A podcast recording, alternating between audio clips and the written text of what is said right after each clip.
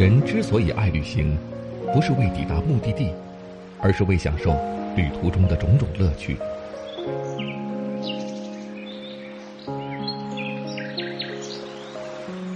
如果问我旅行的意义是什么，我也不知道。假如你还没有出发，不如和我一起听路上。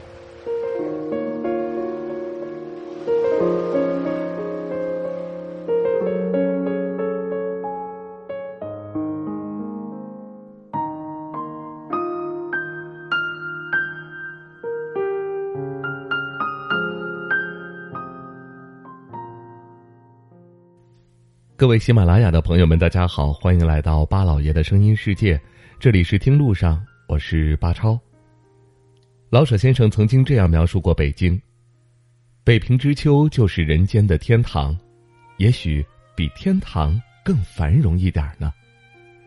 而此时正值深秋的北京，显然比常年温和如春的南方更有看头。色彩在这个季节里，把北京渲染的更多了几分老旧的味道，而就是这几分老旧味儿，也更能让人安静和沉淀下来，去享受其中。想体味这种感觉和味道并不难，在北京的胡同里、远郊区县的景区里，当然也有隐匿于市中心繁华地段的市属公园里，都能够让你深刻体会北平的秋意。而最不起眼，但却又最为出众的，我想应该非九仙桥地区的将府公园莫属了。小众、免费，而且景观及内涵相当丰富，绝对会让你不虚此行。那今天的听路上，我们就带您到将府公园去走一走。将府公园位于朝阳区九仙桥地区东侧，而这一地区的东侧也是北京人熟知的将台地区。你看，一个公园牵出两个地址，而且这两个地址都是有故事的。那我们先来说一说这九仙桥吧。九仙桥名字的传说暂且不提，单就找九仙桥的老桥，我想您是找不到的。而古时候这里的确有一座大石桥，石砌的桥墩，石板铺的桥面，两边还有雕花石板镶嵌的桥翅，是一座墩墩实实的石头桥。而上世纪五十年代新建起的石桥，代替了原已经经历了数百年风雨、早已破旧不堪的老石桥。新桥仍叫九仙桥，此桥依旧横跨东坝河南北，但却少了些古意与老气儿。再说说这将台地区，原本为将台乡的将台洼村，紧挨东十里村、崔家村等村落。附近有东晋十六国前燕景昭帝慕容俊所筑的将台。据史书记载，战国时期，燕昭王求贤若渴，至今于百尺高台之上，用以封侯拜将，招揽天下贤士，燕国随之转弱为盛。时至今日，虽不见将台，但将台地区却由他而得名。古诗句中描述的“燕赵北筑黄金台，四方豪杰乘风来”中说的黄金台，正是此地区。而享誉京城的燕京八景中的金台夕照，也传说大致是这个地区。但将台不见，这将府自然也就难寻了。可不要联想到这是谁的府邸，也只是一个名称而已。再说，这位于将府公园的西侧，则也是能勾起一代人回忆的地方。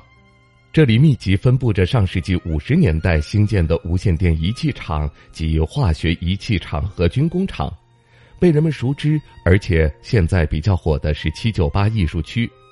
显然，这些工业遗迹已经变身成为了网红打卡地或文化符号。这其中也包括将府公园内的一条更加鲜为人知的火车道。而这条火车道再配以园内的银杏林，自然也成为了京城追逐时尚与艺术的人们争相打卡、拍照留念的圣地。一边是成排高耸的杨树，另一边则是成片种植在小土丘上的银杏林，而中间这条林荫道正是这条火车道的所在。这条已经废弃的铁路车道是京包线的支线其中之一。不要小看这条藏在公园里的铁道，它曾经承担着北京纺织行业材料的运输功能。从北京的纺织仓库可以直接将货物运往全国各地。现今这条铁路线虽然已经废弃，但铁轨仍然保存得很好，而穿林而过的铁轨与园区内的景观和谐完美的构成了一道复古而又文艺的风景线，而它也就成为了这个名不见经传的公园名声大噪的亮点之一。而园区内丰富的植被与城市中难得的湿地景观，也是让这里更能够吸引游人的一大亮点。野鸭、黄水鸡、维鹰、夜鹭、杜鹃等时常出没于此。每到春秋季节，这里就变成了水鸟的乐园，更是爱拍鸟的摄影爱好者的天堂。丰富的植被种类更使得园区内的色彩在秋天里尤为鲜艳。芦苇、莲藕和菖蒲遍布湿地。